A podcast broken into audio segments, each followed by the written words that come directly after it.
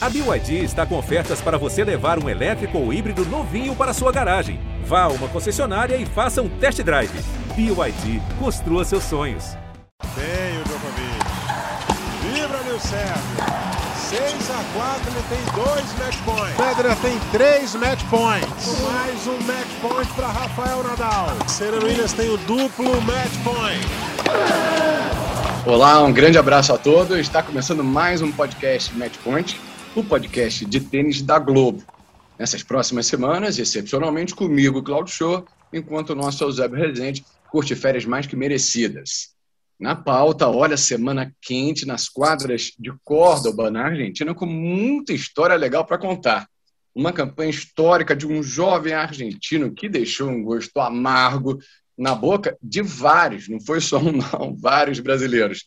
Um desses, Thiago Wilde, desistiu de defender o título de Santiago. Será que foi uma boa estratégia?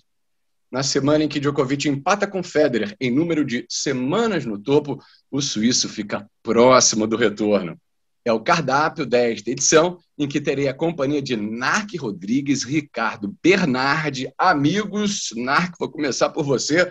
Vamos começar por Córdoba e essa infinita e limitada capacidade de renovação do tênis argentino, Narc. Tudo bem? Abraço, Claudio Shoa. Abraço, companheiro Ricardo Bernardes mais um podcast no ar, né? E interessante, né? Quando a gente acha que não já viu de tudo, sempre tem uma história nova. É interessante, Ricardo vai lembrar, essa, esse primeiro torneio sempre aí da, né? Primeiro, na verdade, o primeiro e o segundo torneio da gira sul-americana, esse ano uma gira menor, eles sempre nos trazem algumas histórias interessantes. Né? É, por exemplo, o Londeiro entrou como wildcard um ano, e aí acabou sendo campeão, e isso fez ele saltar no ranking, está jogando os torneios grandes aí, teve um bom ano, e agora vem esse Serúndolo, né? Azar do Thiago Wild, que foi o primeiro a cair para né, jogar com ele na chave principal, mas o, o jovem argentino fez uma campanha realmente espetacular, atropelou todo mundo. Poderia ter enfrentado o Schwartzman né, na, na final, mas o Schwartzman caiu no meio do caminho uma pena, seria bom ele estar tá começando a carreira dele, já poder em casa enfrentar o compatriota mais top 10, o Diego Schwartzman, mas já saiu aí com um título na bagagem, incrível, outra história sensacional. E antes de passar a palavra para o Ricardo, é só ele, ele me lembrar, quando era em Quito, esse primeiro torneio, qual é aquele, aquele rapaz aquele mais veterano que ganhou três vezes lá também, só ganhava lá. Ah, Victor Estrela Burgos. Isso, exatamente. Então, esses primeiros torneios sempre tem umas histórias interessantes, engraçado, né? Tudo bem, Ricardo? Bem-vindo, amigo. Cláudio, um abraço para você, para o NARC, todo mundo que está ouvindo a gente. Pois é, bela lembrança do NARC. Realmente, esse primeiro torneio da gira, da gira sul-americana tem aprontado grandes surpresas. E, e essa foi talvez é, a maior, eu diria. E eu diria a maior não só. É, as outras eram surpreendentes, mas essa a importância.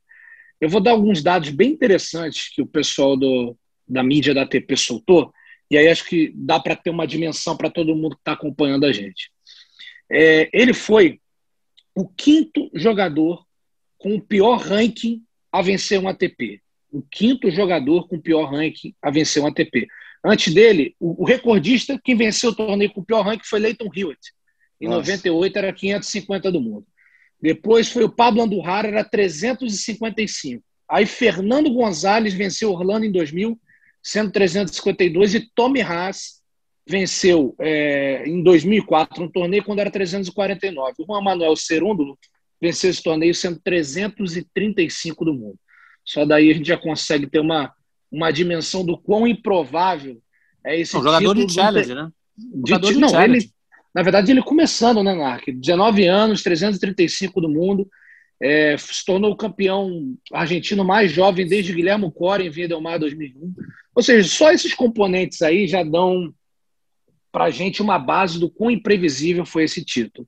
E aí agora eu vou me ater a, aos jogos, tá? Eu, eu, acompanhei bastante jogos e quando a gente falou lá na abertura um gosto amargo na boca dos brasileiros, é, tem que ressaltar a campanha do, do Cerundo, do Juan Manuel, que aliás é outro dado interessante. Primeira vez que dois irmãos chegam em oitavas de final do ATP, porque o irmão mais velho do Juan Manuel, o Francisco Cerundo, também chegou às oitavas de final em Córdoba. E, então tem vários feitos interessantes aí. E aí, se a gente, se, a gente ficar aí focado na campanha dele, ele no próprio quali, né? Ele, ele vem do quali, ele vence o João Menezes na última do quali. Aí faz a primeira rodada, vence o Thiago Wilde. Depois ele vence o Ketmanovic, que é muito bom jogador também, um jovem sérvio. Aí ele bate o Thiago Monteiro, bate o Federico Coria e na final o Ramos Vinolas, né? E eu acompanhei vários desses jogos. E o que eu posso dizer mais ou menos sobre o Manuel é que tão improvável quanto o ranking ser campeão com esse ranking parecia ser improvável da forma como ele estava jogando. Porque ele não é um tenista que tem muita potência nos golpes, ele não tem isso. Ele é um tenista que fica lá no fundo de quadra o tempo todo para bater e ele joga muito atrás da linha de base. Ele recebeu os saques assim, 5 metros atrás da linha de base. Ele não tem pudor nenhum e dá balão. E quando eu digo balão, é balão de verdade mesmo. Eu é, lembro quando eu era juvenil, é. quando eu era juvenil, eu jogava às vezes com, lá no meu clube, aí eu gostava, eu era fominha de quadra, aí sempre tinha aquele aquele coroa que gostava de jogar tênis, ah, meu, meu garoto, vamos lá, vamos jogar. Aí o primeiro set eu jogando, jogando para valer, pô, ganhava ali o primeiro set até bem. No segundo set, amigão, o coroa começava a levantar a bola, levantar a bola, a conclusão, ele virava o jogo. E era isso que o Serúndulo fez, assim. E de verdade, não era só quando ele se defendia, porque uma coisa é você se defender jogando bola alta. Tinha vários momentos que a troca de bola estava normal e ele jogava uma bola alta toda a vida, com bastante spin e, e dificultou, principalmente o Thiago Wilde, não encontrou saída para essa bola. Mas é bom dizer que ele não ganhou só fazendo isso. Ele usava isso como recurso de variar ou irritar o adversário. Assim, eu não acompanhei tantos jogos da carreira dele, não dá para dizer se isso, era se isso era recorrente anteriormente ou foi uma estratégia que ele passou a adotar nas condições de Córdoba.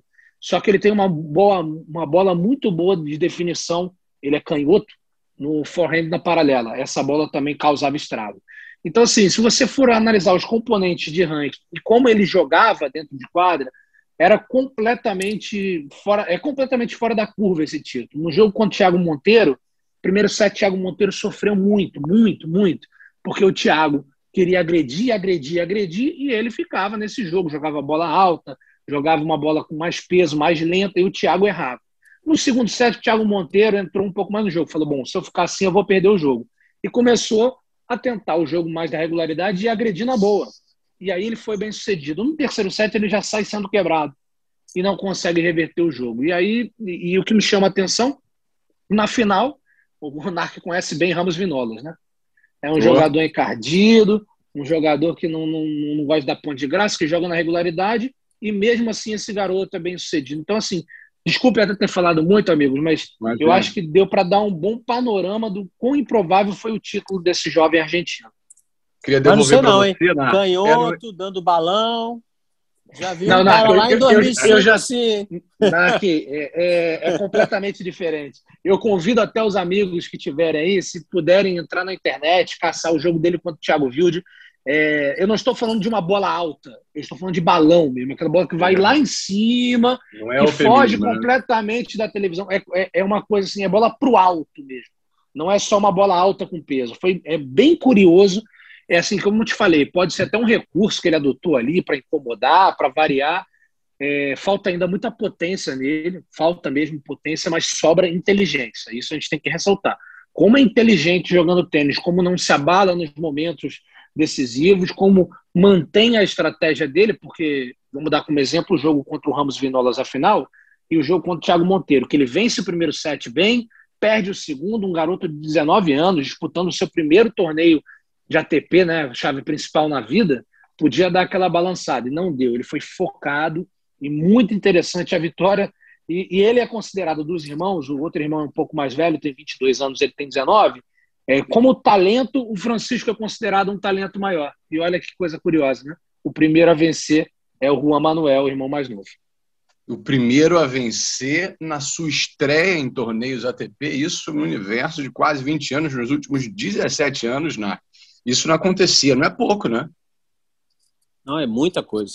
É muita coisa o que ele conseguiu, mas é que ele estava falando, esses primeiros torneios, eu não sei se o primeiro torneio do Saibro, é o fato de jogar em casa, né, na Argentina também. E outra coisa, a gente pode acreditar também a pouca idade, né? Hoje isso não acontece muito, é raro, né? Mas a gente cansa de falar aqui na trans, famosa transição do juvenil profissional, e o juvenil aquele que se preocupa em ganhar sempre nas categorias muito cedo, 16, 14, quando chega ali no 18, já chegando no profissional, o jogo sente necessidade de ter de algo mais, né? Por quê? Porque já não veio sendo trabalhado antes.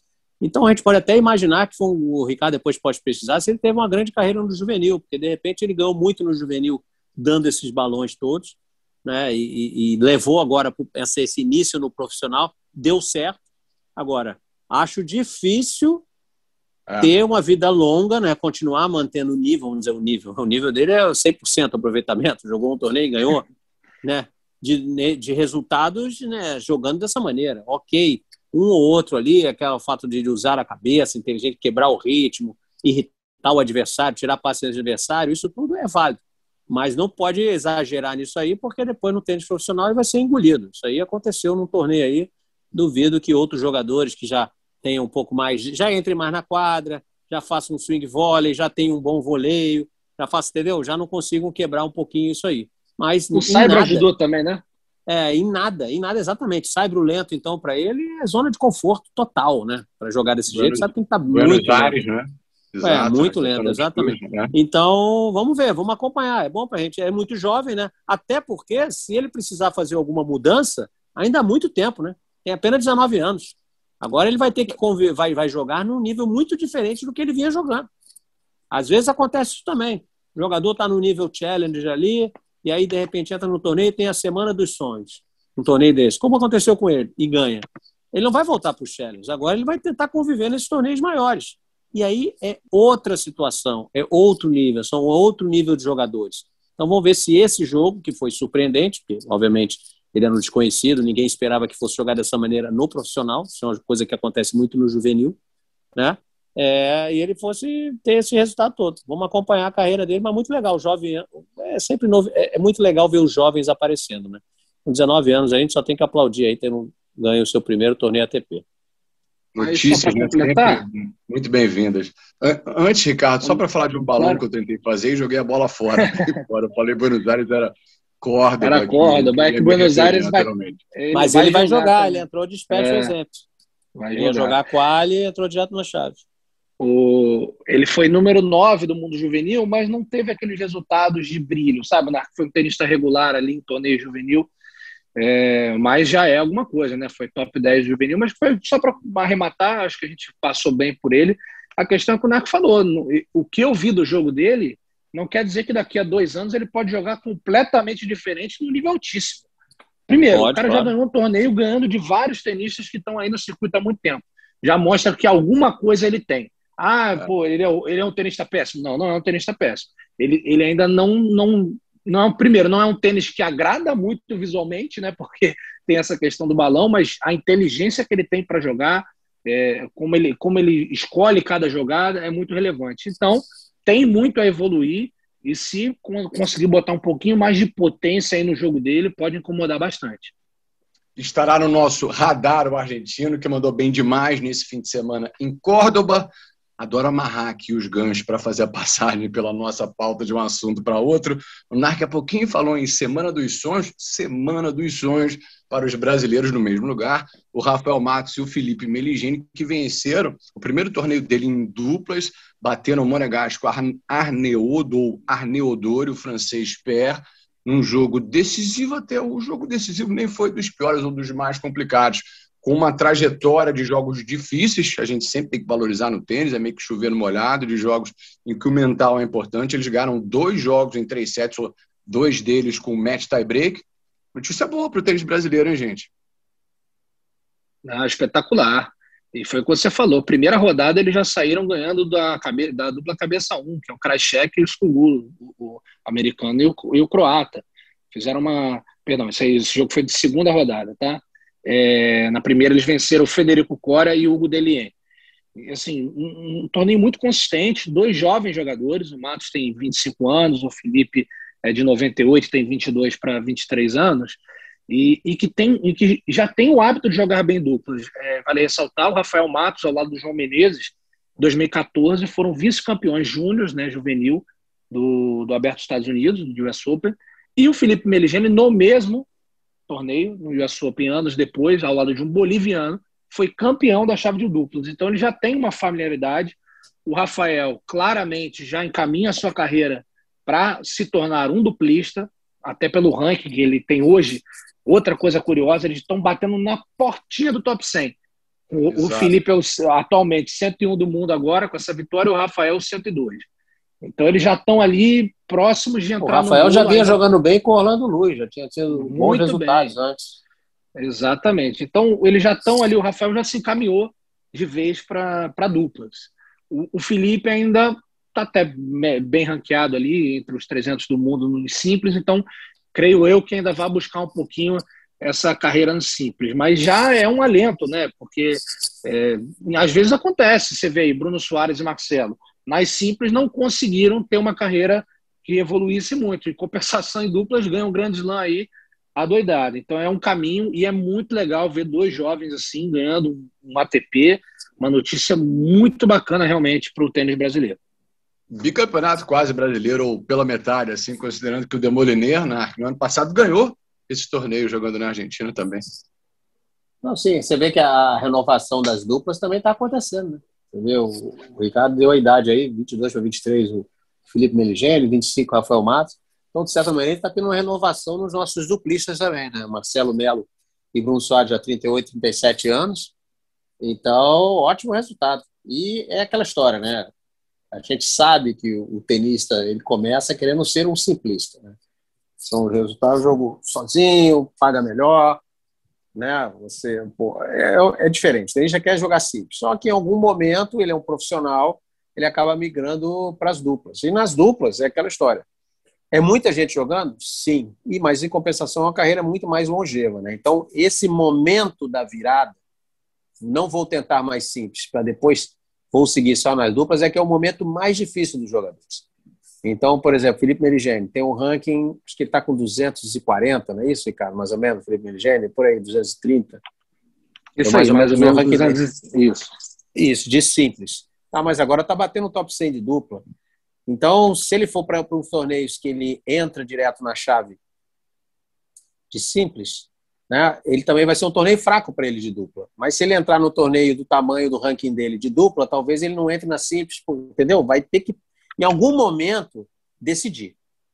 É, então, isso aí é uma decisão difícil, mas o jogador é que sabe o momento, ele tem o timing sabe, da carreira dele, mas a notícia é maravilhosa. E os dois aí, o Rafael Matos a gente já vem acompanhando, já vem com resultados bem consistentes, está faltando virar essa, quebrar essa barreira do top 100, e o Felipe Merejani, uma grata surpresa aí, jogando com vários parceiros, é bom se diga, em bons resultados, com vários parceiros diferentes do Felipe Merejani.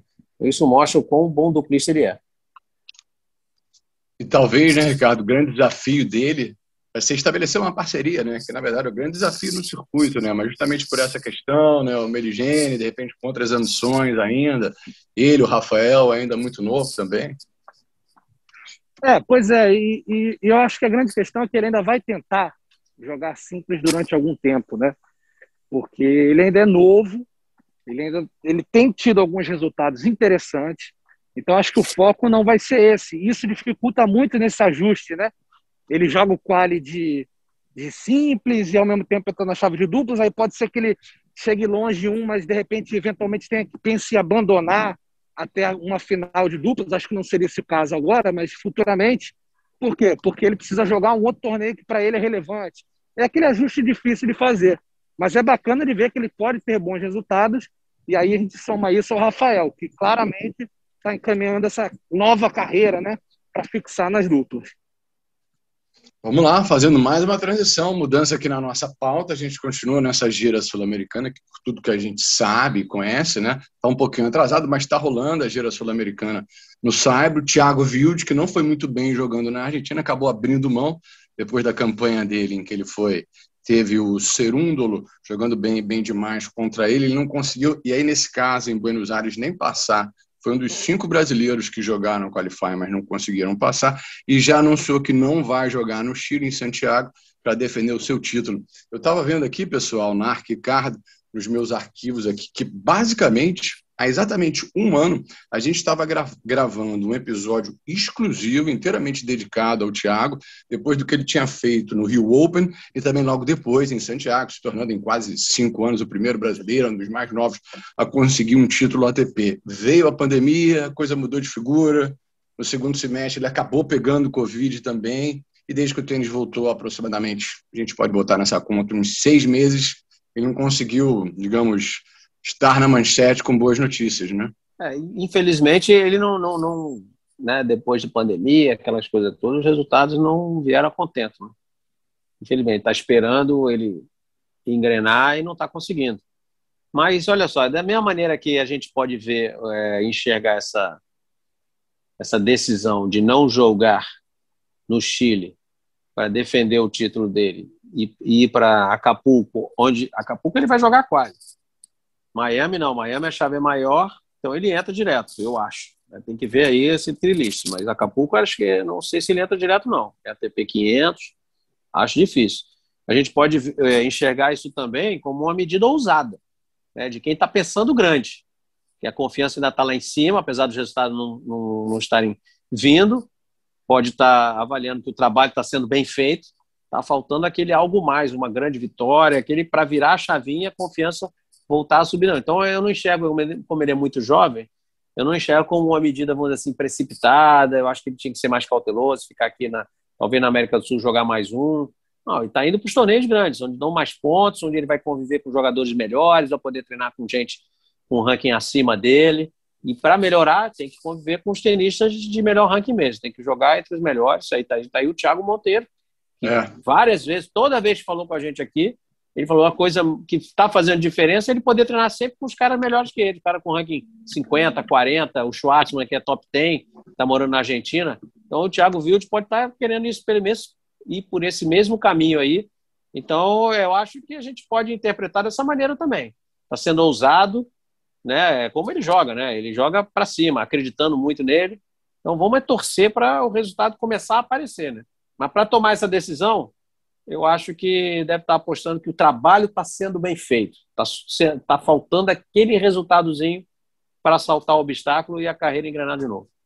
O Narc, há pouco, Ricardo, antes de você continuar, citou a posição, né, levantou uma dúvida em relação à posição do Meligeni no ranking. Eu puxei aqui rapidinho, número 236, nessa atualização recente, viu de 122 e o Monteiro, número 74.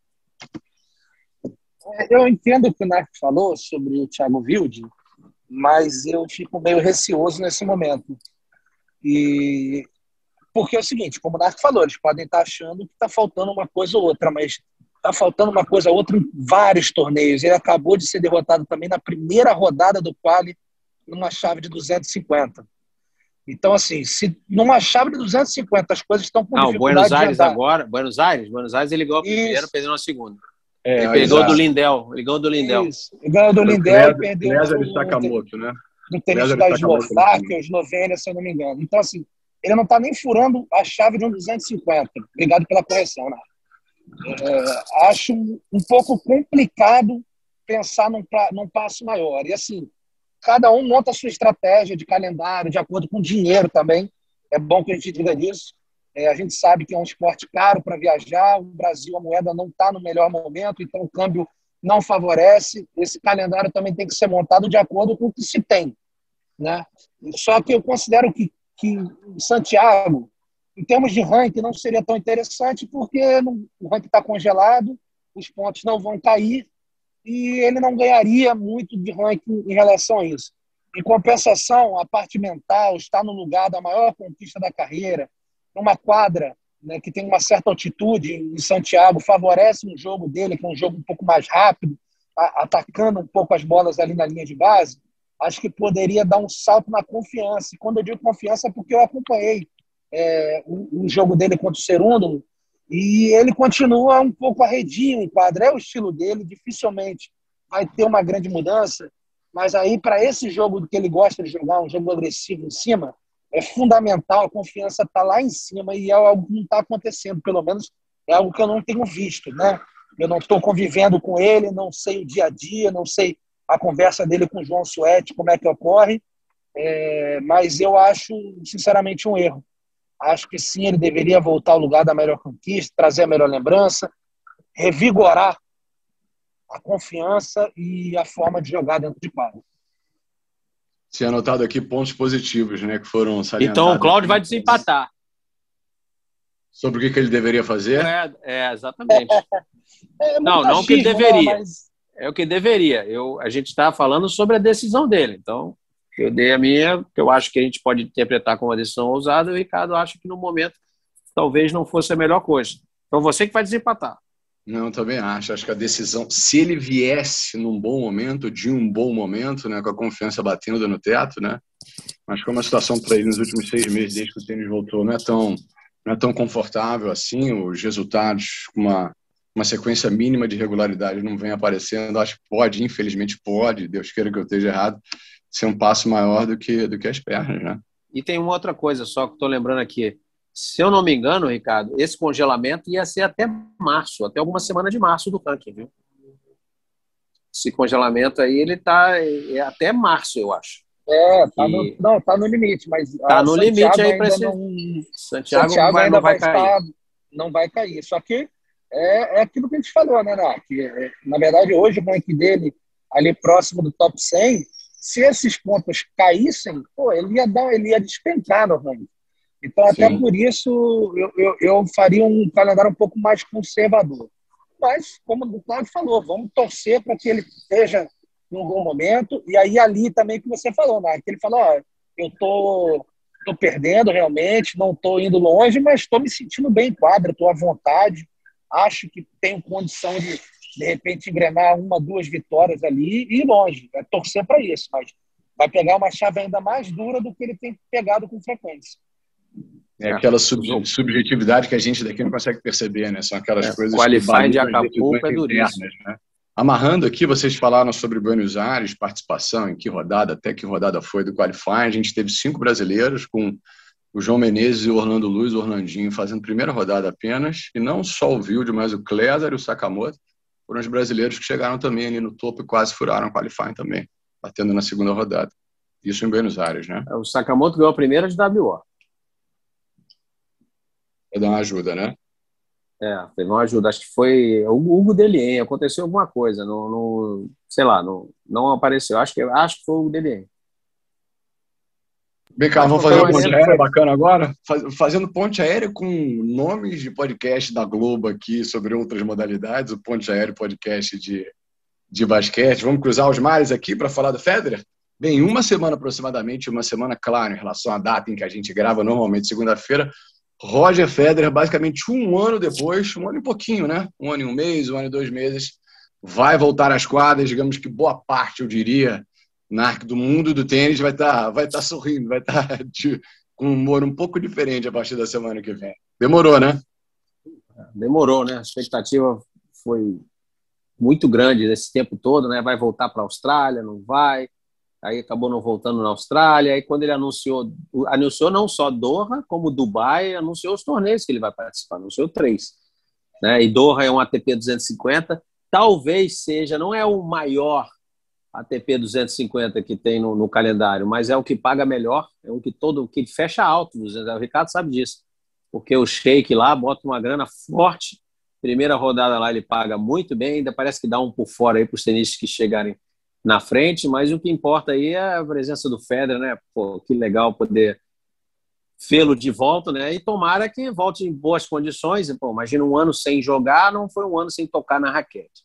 Um ano sem é. disputar as competições. Obviamente já vem se preparando aí fisicamente, claro, e não voltaria depois de uma cirurgia no joelho numa quadra dura, se tivesse algum problema. Né? Então a gente tem que acreditar que volta 100% na parte física, ou pelo menos na parte de, da saúde ali do joelho, né? na parte muscular ali da, das articulações, mas tá, vai sentir a falta de ritmo de jogo, claro que vai. Né? É. Então vamos torcer para que entre e pegue uma primeira rodada mais tranquila para ganhar um jogo, ganhar um segundo e aí possa seguir. Mas a volta dele em si já mexe no mundo do tênis, né? Porque quem é que não quer ver o Federer jogar, né? Ainda para disputar aí ah, os grandes torneios, né? Então isso mexe realmente. Você usou bem o, o termo ali. Mexe com o mundo do tênis inteiro. Chama todas as atenções para o torneio de Doha. 39 anos e meio de idade, Ricardo Bernardes. Pois é, não é pouca coisa não, né? Impressionante a longevidade. A gente pode falar de Federer, da Serena, né, no, no tênis feminino, mas o Federer aí recentemente foi um, nunca teve muitas lesões, né, durante a carreira, mas nessa fase final, obviamente, o, o corpo acaba pagando um pouco a conta. Mas, como o Marco falou, vai ser interessante. O mundo do tênis todo vai estar focado nessa volta do Federer, que é um cara que durante 10 anos consecutivos ganhou né, o troféu de eleito o, o, o, o, o tenista favorito do, dos fãs do tênis. É um dos maiores vitoriosos da história, aí, ao lado do Rafael Nadal em número de Grand Slam, em número de títulos está ali pertinho, não sei se consegue bater o Conor, mas está ali na briga, né? Então é, vai ser muito legal, 250, como o Narco falou, é uma, acaba sendo um ATP forte muito pelo dinheiro que é injetado nele e expectativa lá em cima, né, para ver como volta o Federer e se ele volta, talvez não no melhor momento logo de início, mas se ele vai conseguir mais para frente é, nessa retomada do circuito, tá em igualdade de condições para brigar lá em cima. Vamos aguardar para ver. Do Federer a gente espera tudo. Né? Torneio esse, né? O de Doha, que ele já foi campeão três vezes. Em entrevista recente a um patrocinador, ele falava também do aspecto que é relativamente óbvio também, né? De participar de um torneio menos estressante, foram as palavras dele na tradução aproximada. É, talvez é uma, uma situação que ele cita bem em, em Doha, o Federer aqui na, no Oriente Médio, ele já fez várias pré-temporadas no Oriente Médio, mas que tem uma residência em Dubai, cansou de se preparar em Dubai, se sente bem naquela região, gosta de jogar o torneio, então ele escolheu o torneio certo para ele voltar, né? Às vezes tem isso também, né? Tem tenista que se sente melhor Desculpa que a Serena está aqui. Eu tenho uma Serena em casa também. Bom demais, né? É assim é. mesmo, né, gente? Gravação. É, podcast é assim, né? Trabalho remoto. Ainda bem que não tem gente. É, ele se sente, se sente bem em casa. Então tem tenista assim, que a gente não entende como é que rendem tão bem em alguns torneios e não consegue manter o rendimento em outros. Mas eu acho que o legal é vê-lo na quadra. A gente vê a, as condições dele, ver se ele vai estar se mexendo bem, ele vai dar uma madeirada ou outra natural porque está fora do ritmo aí, sem competição. Por mais que você treine, a competição é totalmente diferente. Vamos aguardar. Vamos só torcer para que ele possa ter voltado com saúde para poder jogar o ano todo, né? Afinal de contas, a gente ainda tem muito, três grandes lãs esse ano, tem Olimpíadas, que ele declarou que quer jogar mais uma Olimpíada, né? Então, tomara que volte, que corra tudo bem na volta dele, para a gente poder ver pelo menos até o final do ano jogando bem, né? Bem assim, vamos dizer, com saúde. Vai diminuir os torneios, é claro, mas ele estando bem para jogar as competições já é o bastante para a gente poder admirá-lo sempre na quadra. Né?